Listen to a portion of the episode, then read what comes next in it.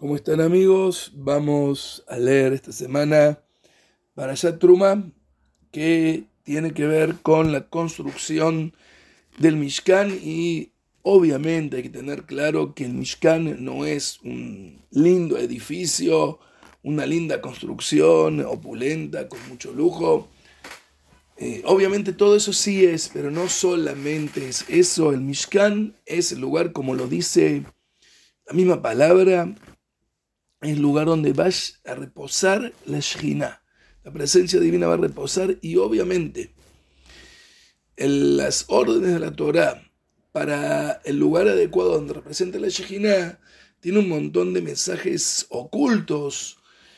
Es más, la hermana de Masajet Brajot dice que Betzalel sabía liajet y judim, es decir, preparar espiritualmente el lugar para que resida ahí la Shekhinah. No es solamente un edificio, un espacio geográfico construido de la mejor manera, sino que hay un montón de mensajes y como siempre vamos a tratar de seguir viendo mensajes.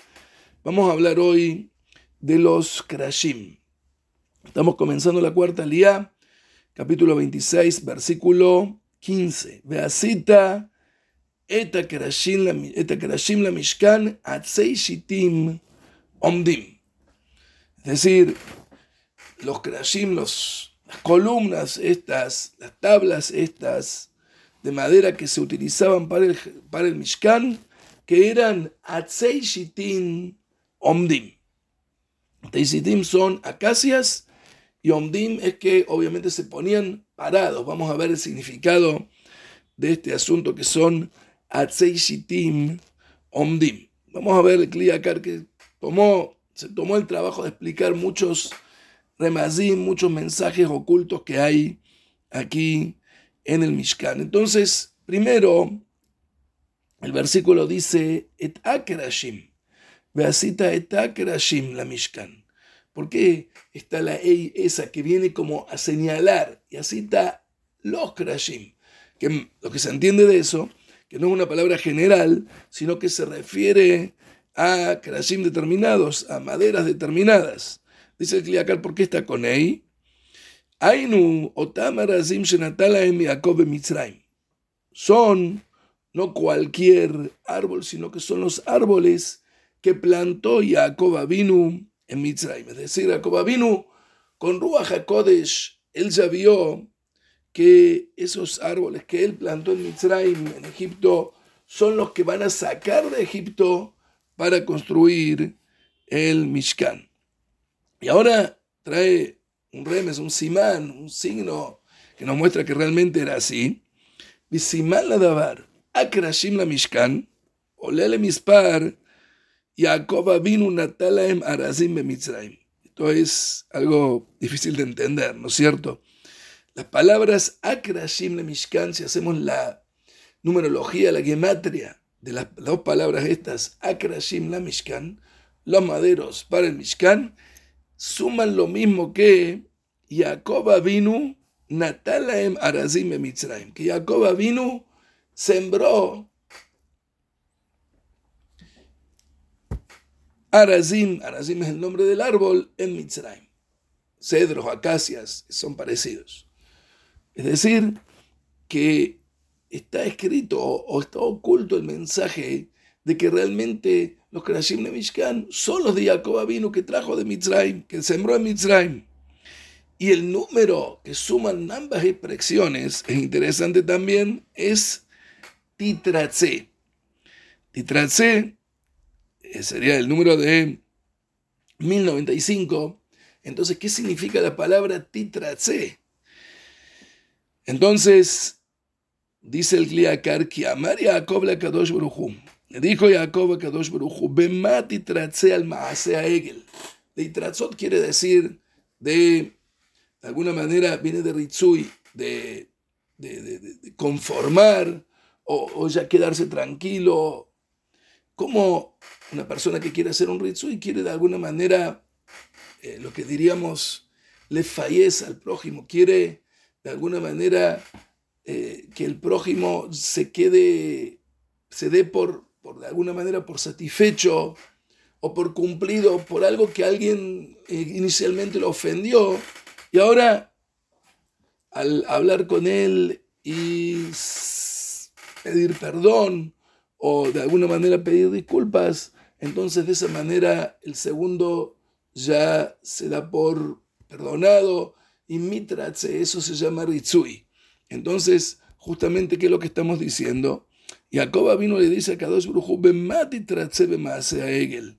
¿Cómo puedo compensar, cómo puedo frenar la ira divina para que Kadosh Brujú perdone el acto del Egel? Entonces a Kadosh Brujú le dijo, ve con los Shitim. ¿Qué quiere decir esto? A través de la construcción del Mishkan, nosotros de esta manera saldamos el problema del Egel Gen Itra Bamidrash. Y así trae una prueba de esto el Kliakar del Midrash, que el Midrash dice, Atzei Shitim Lejaperashtut. Y esto tiene que ver con el nombre. Los Atzei Shitim vienen para expiar el Stut, la estupidez del Maasea Egel, del acto del Egel. Es decir, el Shitim, la palabra Shitim, viene a expiar la palabra Stut, que, tienen, son parecidas, venir, o sea, tienen el shoresh en la raíz, son básicamente lo mismo. Es decir, los árboles estos, las maderas estas, vienen a expiar la estupidez del acto de Legel, venir tzalaem lejaparalifne Hashem. Y Akadosh Baruj a través de esto va a tomar o va a recibir esto como capará, como expiación adelante de Kadosh Brujú como consecuencia del acto de Legel. Ahora agrega el Kiriakar, ¿no es cierto?, con respecto al tema de los Arazim. Esto es el Midrash y es el simbolismo que hay atrás de esto, pero vamos a explicar un poco más por qué Jacob Abinu preparó estos árboles, estas maderas, para la casa de Hashem. Entonces, y otra cosa, ¿por qué dice Omdim? Que es lo que dijimos al principio. ¿Qué significa Omdim? Entonces, dice el Carlos Marche y Shitima Omdim. ¿Qué significa Omdim? Que están preparados, a Muhanim Lejaj. Tomarán estas maderas de Shitim Omdim que están listos para esto. Es decir, una persona en la zona Kodesh, podemos decir, la palabra Omdim significa que está listo. Obviamente, toda persona que está listo, lo primero que hace es se para, para salir, muhanim lejaj.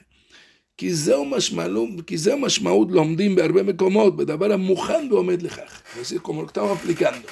El significado de la palabra omdim en muchos lugares quiere decir que está listo y preparado para esto. Es decir, Jacob vino preparó estos árboles para el Mishkan. Y viene el simbolismo con estos arazim, Shitim y Anazim, como dijimos, es lo mismo. Le Neemar, Tzadik Tamar y que eres Balebanonisge. Esto es lo que decimos el mismo Shil Yom Shabbat. Decimos que el Tzadik se levanta, se yergue como un Eres, como un Eres Balebanón, que es el lugar donde son frecuentes los Arazim.